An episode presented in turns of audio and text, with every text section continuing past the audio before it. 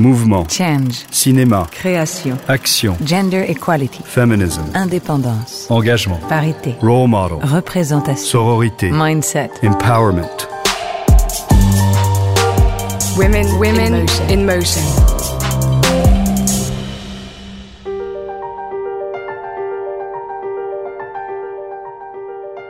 Les femmes sont plutôt préposées aux films à petit budget. Dès qu'il y a de l'argent, on vient pas chercher les femmes. hein. Je sais pas si vous avez remarqué, mais et c'est la même chose pour la réalisation, c'est la même chose pour euh, l'image et le son.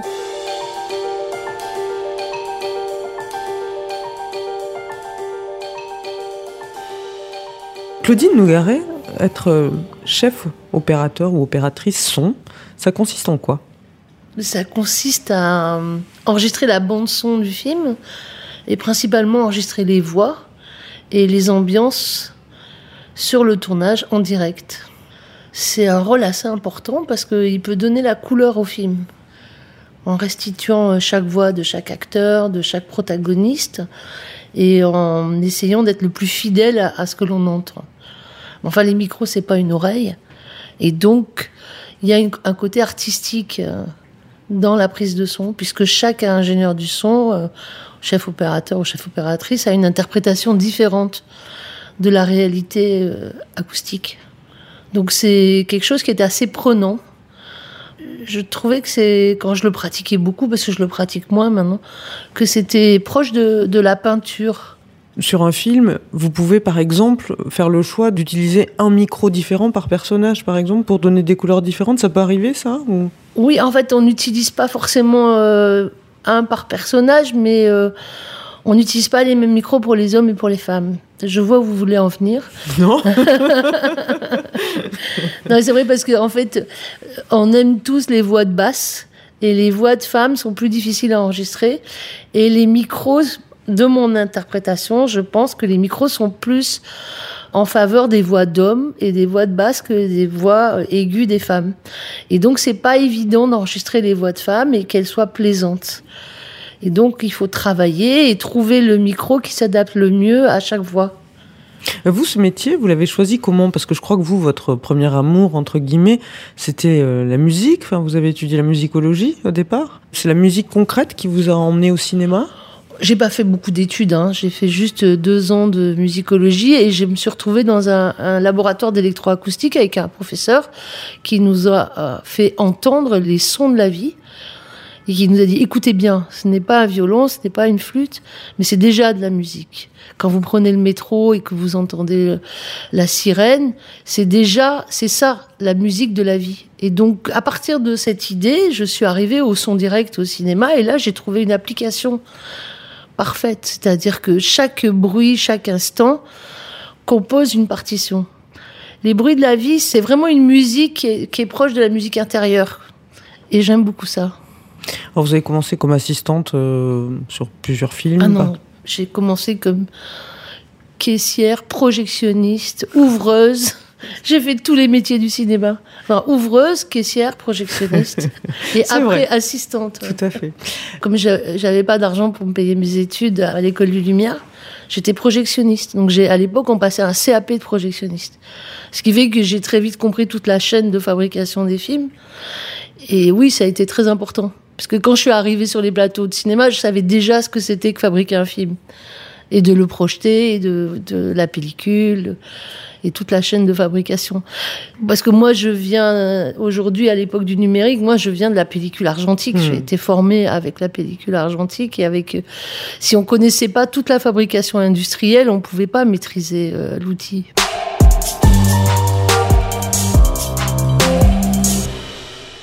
Vous avez débuté, en ce qui concerne le son, en tant qu'assistante euh, sur des longs métrages. Il y, a eu, euh, Alain René, L'effronté de Claude Miller. Et puis il y a une rencontre qui a été très importante dans votre parcours. C'est Eric Romer euh, qui vous a engagé euh, comme chef de poste. Donc ça c'était très rare. Vous aviez 24 ans et c'était pour Le Rayon Vert. Donc c'est un film qui est sorti en 86, donc qui a dû être tourné en 85. J'imagine que c'était une expérience incroyable. Vous étiez hyper jeune. Il y avait beaucoup de femmes, je crois, dans l'équipe. C'était un souhait d'Eric Romer. Oui, Eric Romer, il venait de tourner Les Nuits de la pleine lune avec Pascal Augier. Qui venait de disparaître. Qui venait de disparaître. Il avait très envie d'être entouré que de jeunes femmes. Et il était révolutionnaire, puisqu'il a dit Je veux une équipe que de femmes. Et donc, il m'a, il m'a demandé de faire son film. Il y avait une jeune femme à l'image qui avait 24 ans aussi, Sophie Maintigneux, et, et Françoise Etchegaray qui était entre la régie, l'assistana, et on n'était que trois, on a fait le film qu'à trois. Et on avait l'impression de faire un court métrage. Mais en fait, ça a duré, puisque ça a duré deux mois. Et le film euh, est sorti un an après. Il a eu le Lion d'Or à Venise. Donc, ce petit court métrage qu'on a fait à trois femmes avec Eric, dans toute la France, puisque c'était l'histoire de Marie Rivière qui cherchait euh, le lieu acceptable pour passer ses vacances est devenu euh, un film très important. Et ce qui est très étonnant, c'est les, les historiens et qui parlent de la vie d'Éric Romer et de son œuvre, ils oublient toujours de dire que ce qui est quand même incroyable, c'est que c'était que des femmes qui ont fait ce film, et c'est le seul film improvisé d'Éric Romer. Ouais, c'est ça, il n'y avait pas de scénario écrit. Non, il n'y avait pas de scénario, tout et était vous improvisé. vous baladiez, Oui. euh, alors évidemment après il y, a, il y a la Bretagne, il y a Biarritz aussi énormément. Comment vous avez pris le son sur ce film? C'était au gré des rencontres. Marie rencontrait des gens sur la plage, et puis hop, allez, on tourne. Moi, c'était la première fois que je faisais du documentaire parce que j'en avais jamais fait avant. Je venais de la fiction où tout était écrit. Parce qu'en plus, Eric m'interdisait de mettre des micro-émetteurs. On n'a pas besoin. Donc, c'était, tout était, comme c'était une économie euh, vraiment très restreinte. Donc, j'avais qu'un seul micro. Et je me souviens parce qu'après, j'ai été au mixage et on m'a dit, mais pourquoi t'as mis qu'un seul micro? Mais Eric m'interdisait d'en mettre deux. À l'époque, pour moi, ça a été un film fondateur parce que j'ai compris qu'on peut faire un long métrage à deux et à trois, et après j'en ai fait beaucoup comme ça, à deux et à trois. Bon, je vous cache pas que en étant femme chef opératrice, en ayant fait un film d'Éric Romer, après on proposait que des films fauchés. Et je rêvais, comme mes, mes camarades avec qui j'avais fait Lumière, d'avoir des films à gros budget, avec des assistants et des stagiaires. J'en avais un peu marre qu'on me demande toujours d'être kamikaze, quoi. Mais Pourquoi vous demandez ça vous Bah, C'est-à-dire que les... c'est un peu toujours la même chose. C'est-à-dire que les femmes sont plutôt préposées aux films à petit budget. Quoi. Dès qu'il y a de l'argent, on vient pas chercher les femmes. hein. Je sais pas si vous avez remarqué, mais et c'est la même chose pour la réalisation, c'est la même chose pour les, les- l'image et le son. C'est difficile de. Alors peut-être ça va évoluer, mais à l'époque, c'était clair que à chaque fois on me proposait de faire, le film toute seule. Je disais mais non. Vous, vous avez été la première chef opératrice son euh, en France. Il y a très peu de femmes qui font du son. Euh, c'est encore vrai aujourd'hui, c'est-à-dire que le pourcentage de répartition des postes, il est, faible. Je crois que c'est autour de 10%, comme ça. Alors pourquoi? C'est un milieu qui est, euh, vous l'avez dit, qui, est, qui était très sexiste, enfin qui était très réservé aux hommes. Techniquement, déjà, ils pensent que les femmes ne sont pas capables de le faire. Enfin, il y a encore des vieux schémas comme ça. Euh, Je pense que c'est un métier bon, où on porte beaucoup de matériel. Il y a aussi le rôle du perchman, c'est-à-dire les, les bras en l'air comme ça assez longtemps. Et puis Mm. dès qu'on baisse les bras, on porte des caisses. Et puis on est en extérieur, c'est un peu des mercenaires. hein. Et donc euh, les femmes arrivées à, vers 30, 35 ans, euh, dès qu'on veut fonder une famille, ça devient compliqué de faire ce métier. De passer euh, trois mois dans l'hôtel euh, à l'autre bout de la France. Donc au moment où les femmes se tournent vers la maternité, elles disparaissent. Et moi, ça a été mon cas. hein. C'est-à-dire que moi, quand j'ai eu mon premier enfant, encore ça allait un peu. Puis le deuxième, j'étais plus appelée. Quoi. C'était même pas que j'étais plus appelée, c'est de l'autocensure. C'est-à-dire que quand vous avez calculé les frais de garde et le salaire qu'on vous propose, bah, vous dites bah, finalement, je crois que je vais m'occuper de mes enfants, ça va être bien. Quoi. Mm. Vous disiez aussi que ça avait été euh, plus facile pour vous de devenir chef opératrice son que d'acheter du matériel à la FNAC. Oui, parce qu'en fait, je trouve qu'il y a une espèce de condescendance des hommes avec les femmes sur la technique. Et quand vous allez, on a toutes fait cette expérience, hein, vous allez acheter un, appareil électronique ou tout d'un coup, on vous parle comme une abrutie, quoi. Femme est égale incapable à la technique, quoi. Women, women in motion. On parlait d'Éric Romer, qui a été voilà, très important, qui vous a adoubé quelque part et lancé un peu votre carrière de chef opératrice. À peu près à la même époque, il y a une autre rencontre qui est hyper importante, c'est celle de Raymond Depardon. C'est rencontré en 85, je crois. Raymond Depardon, il va devenir votre mari et aussi euh, un compagnon artistique, puisque vous allez faire énormément de, films ensemble, vous au son, euh, mais pas uniquement, parce qu'après vous êtes aussi à la production et puis euh, à la co-réalisation de certains films un peu plus tardivement. Et vous allez tourner justement en dispositif très léger, souvent ensemble. C'est-à-dire le premier film que vous tournez, c'est Urgence, c'est en 87. Oui, alors le film Urgence, c'était un, l'accueil des urgences psychiatriques dans un hôpital général, l'hôpital d'Hôtel-Dieu euh, sur l'île de la Cité. Et c'était une expérience euh, médicale nouvelle, puisque les urgences euh, psychiatriques n'étaient pas mélangées avec les urgences médicales. Et donc on a suivi les, les équipes de psychiatres pendant trois mois. Et c'est un film que l'on a fait à deux, lui à l'image et moi au son. Vous avez dit que j'étais co-réalisatrice, mais à l'époque, je me disais pas, euh, il faut que je signe la, réalisation. J'étais tellement passionnée euh, par mon métier au son. Et puis, j'avais vraiment l'impression, avec Raymond Depardon, de faire les films à 50-50. Mais par contre, les regards extérieurs, c'était pas ça. J'étais la technicienne, il était le réalisateur. Et au bout d'un moment, j'en ai eu marre. J'ai dit, bon, bah maintenant, euh, si on fait des films, on les fait à deux. je signe, parce que le regard extérieur est quand même très désobligeant sur les techniciens. Mais donc le premier film c'était Urgence et c'est un film qui garde, euh, qui vieillit bien, puisque c'est des rencontres avec des patients comme ça qu'on a filmé avec beaucoup de respect, beaucoup d'attention. Et ce dialogue entre le psychiatre et, le patient euh, est d'une grande poésie. Il y a une chose qui est hum, très importante dans les films que vous avez faits, c'est la distance avec les autres, avec les gens, justement pour pouvoir permettre une écoute aussi. J'aimerais que vous expliquiez comment vous prenez le son, euh, comment vous modulez la perche, comment vous réglez ça finalement, un peu comme on prend une photographie.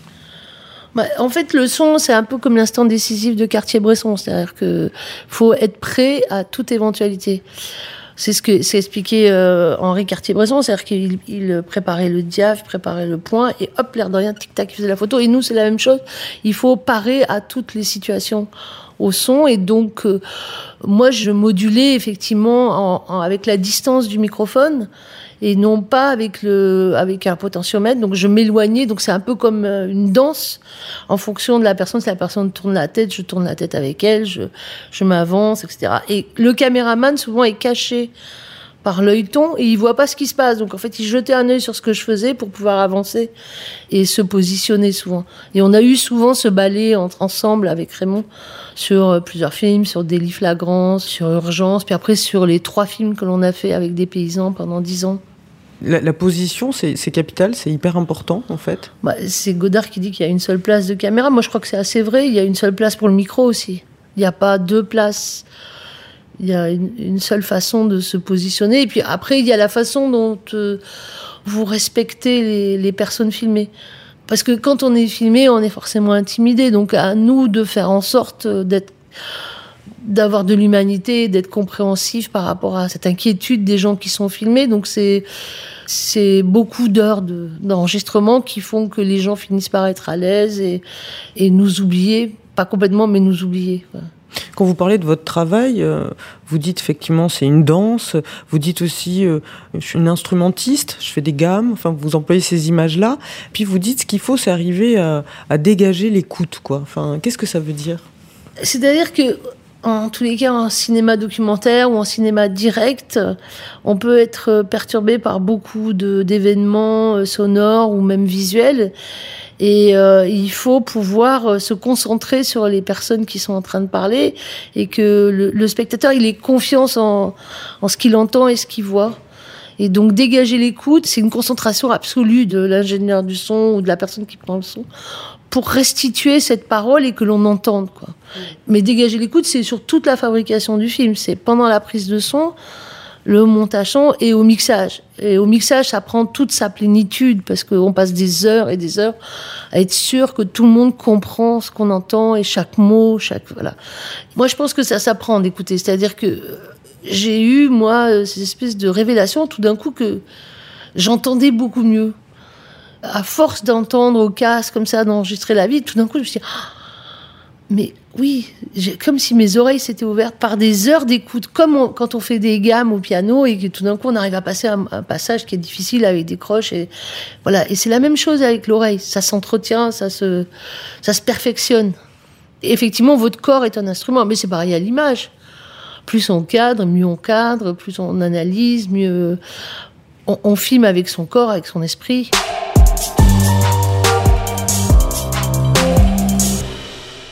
Alors c'est un autre aspect qui est important dans votre travail, c'est que vous êtes productrice, vous avez fondé une société de production en 1992, Palmeraie et Désert, et c'était au départ parce que votre productrice vous suivait pas sur tous les projets que vous vouliez faire? Effectivement, il y avait des difficultés financières du côté de la productrice qui était à la fois distributrice et qui avait eu des soucis. Mais il y avait aussi le fait que moi, en tant que chef opératrice du son, maman de deux enfants, j'avais moins de possibilités de travail. Et donc, je me suis formée à la production et je me suis dit, je vais me payer mes films. Puisqu'on me proposait des films qui me plaisaient pas, avec des acteurs qui me plaisaient pas.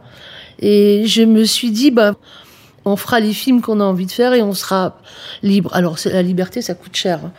J'ai appris. Voilà, j'ai été voir les chaînes de télé, j'ai appris, j'ai dit des bêtises, mais finalement, d'un film à l'autre, je suis encore là, je produis encore des films. Et l'idée était de produire des films qui nous ressemblent, quoi. Et c'est vrai que d'être mercenaire pour les autres, euh, en étant maman, c'était compliqué, quoi. Et c'est pour ça aussi, ma propre expérience m'a amené à, à, réfléchir à comment aider les jeunes femmes techniciennes. Parce que moi, j'ai bien vu à 34 ans, euh, c'était compliqué, quoi. Vous vous êtes dit, c'est à ce moment-là que ça devient compliqué, parce qu'au moment de la maternité, quoi, finalement, et les femmes disparaissent peu à peu, et en fait. Euh, et ça gêne personne qu'elles disparaissent. Même si on a dit, ah, mais vous avez du talent, vous êtes la première femme ingénieure du son, etc. Moi, si j'avais pas fait ma propre société de production, j'aurais disparu. C'est hmm. évident. C'est pour ça aussi que vous avez créé le, prix de la jeune technicienne, qui est remis par la Commission technique supérieure de l'image et du son, et qui est donc décerné à une jeune femme chef de poste de moins de 35 ans dans le cinéma. À 30 ans, j'avais signé un film comme chef euh, opératrice du son qui était en compétition je me suis dit, bon, ben moi, ça m'est arrivé, donc ça doit arriver à des jeunes femmes d'être. Euh, d'avoir des films en compétition et puis après d'avoir des difficultés pour continuer. Donc euh, voilà, il faut les visibiliser, il faut les aider et je pensais que c'était important de donner un prix et de dire peut-être qu'on peut ouvrir les yeux sur la situation des femmes techniciennes en France. Et on a créé ce prix en 2021. Et je pensais aussi qu'il y aurait beaucoup plus de femmes qu'en 2021 que dans les années 90. Mais vous avez l'impression que ça n'a pas tant évolué par rapport au moment où vous, vous avez euh, même débuté Non, ça n'a pas bougé. Mais moi, j'étais persuadée dans les années 90, en imaginant 2022 qu'effectivement, il y aurait beaucoup plus de femmes ingénieurs du son. Mais pas du tout. Là, sur la sélection officielle de cette année, on a 14% de femmes à l'image et 12%, au, 12 au son. C'est rien. Dans vos équipes, vous dites, je suis pour la parité, l'égalité, ça n'existe pas. Vous pouvez m'expliquer? Oui, bah, je crois que le, cinéma, c'est pas la démocratie. C'est très hiérarchisé. Et donc euh, l'égalité, ça n'existe pas. C'est-à-dire qu'on est obligé quand même de mettre en place un, système où il y a quand même quelqu'un qui décide quand est-ce qu'on commence et quand est-ce qu'on coupe. Donc c'est en ce sens que l'égalité, ça n'existe pas. Mais par contre, je pense que s'il y a que des femmes qui regardent une scène où il y a que des hommes, c'est pas le même plan qu'on va restituer pour le spectateur. Notamment, moi, j'ai des souvenirs que quand j'étais perchman sur des films où, il y avait des scènes d'agression, il y avait que des types autour qui regardaient une fille se faire maltraiter. Enfin voilà, c'est pas du tout le même cinéma qui se passe quand on est euh, à égalité homme-femme sur un plateau ou quand il y a que des hommes. Hmm ou que des femmes. Donc vous pensez que ça enrichit le regard en fait quoi? Bah, Moi je pense que c'est plus intéressant pour la société de demain d'avoir des films avec des équipes paritaires. Parce que forcément, il y a un moment donné où il y aura un débat sur la façon dont on filme les choses, dont on dit les choses.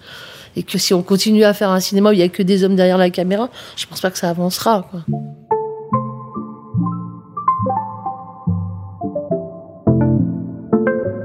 Bah, justement, là, vous, vous, venez de produire un documentaire, Riposte féministe, qui est réalisé euh, donc en parité. Il y a votre fils, euh, Simon Depardon, et puis il y a une jeune femme. Marie Pérenès, oui.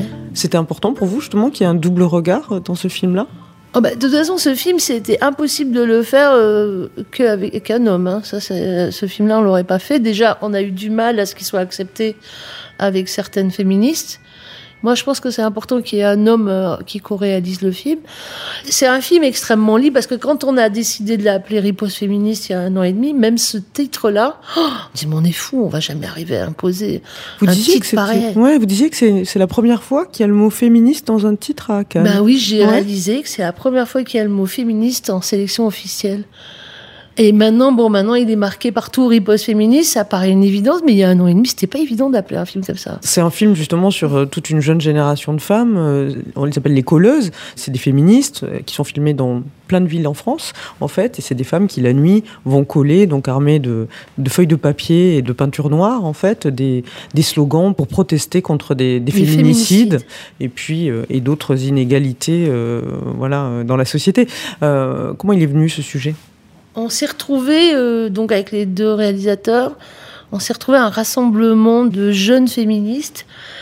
Et la jeune fille qui tenait les micros, elle a dit que les personnes qui ont été agressées sexuellement lèvent la main. Et là, 90% des gens ont levé la main. Et il y a eu une émotion sur la place. Et on s'est dit, non, mais il faut faire quelque chose. On peut pas faire comme s'il se passait rien. 90% des gens ont levé la main. Marie et Simon ont dit, on y va. Et moi, j'étais ravie parce que je pense que c'est hyper important de laisser une trace de ce mouvement de ces jeunes qui a débuté en 2019, où ils ont une détermination, une, conscience, une volonté de changer les mœurs. Puis je me suis dit, en, dans les années 70-80, on a eu des images d'actualité où on voit Gisèle Hal- Halimi, le mouvement des 343 salopes. On a des bribes comme ça, Ouais. des choses, des archives INA, mais on n'a pas de long métrage. Je me suis dit, il faut faire un long métrage pour le cinéma et on ne pourra pas nous dire que ça n'a pas existé.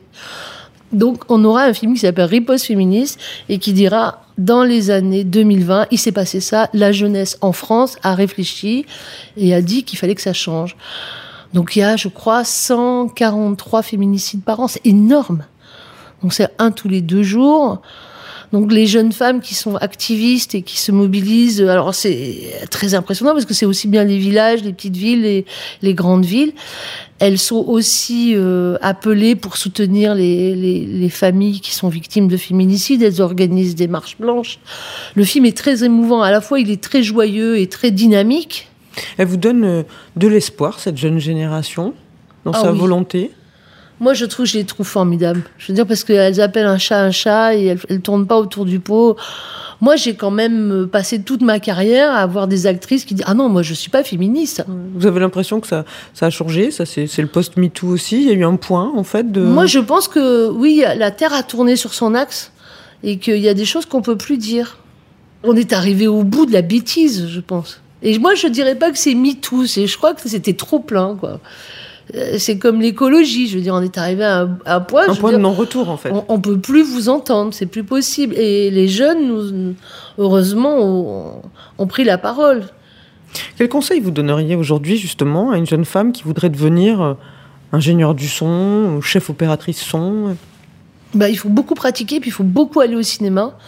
Et surtout, il faut hum, comprendre qu'est-ce qu'on aime au cinéma. Et puis quand vous avez compris quels sont les réalisateurs et les réalisatrices qui vous intéressent, il faut sonner à la porte. Et il faut y aller, il faut travailler avec les gens que vous aimez. Il faut surtout s'approcher des gens que vous aimez. Il ne faut pas essayer de travailler avec des gens qui vous plaisent pas. Non Ça, ça Non. sert à rien Ça sert à rien. Vous perdez votre temps. Il faut vraiment euh, que, que ça soit un travail de passion. Et pour ça, il faut le vivre avec des gens qui vous passionnent. Et il faut beaucoup consommer des films, beaucoup comprendre qu'est-ce que vous aimez. Quoi.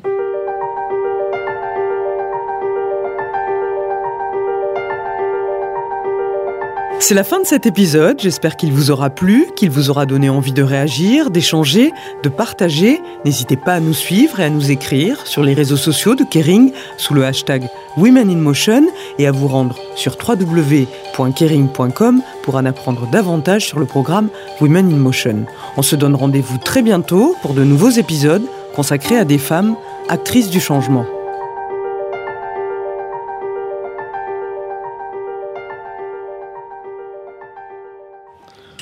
Moi, je fais plus trop de son. Alors, les nouveaux micros, je les connais pas. Mais c'est toujours le même principe. Hein. T'es en hypercardio, là Ouais. Attends, bouge ton pied. Lâche. Moi, je suis en face, là. Ouais. La, la membrane. Là, ça te va? Ouais. Et hop,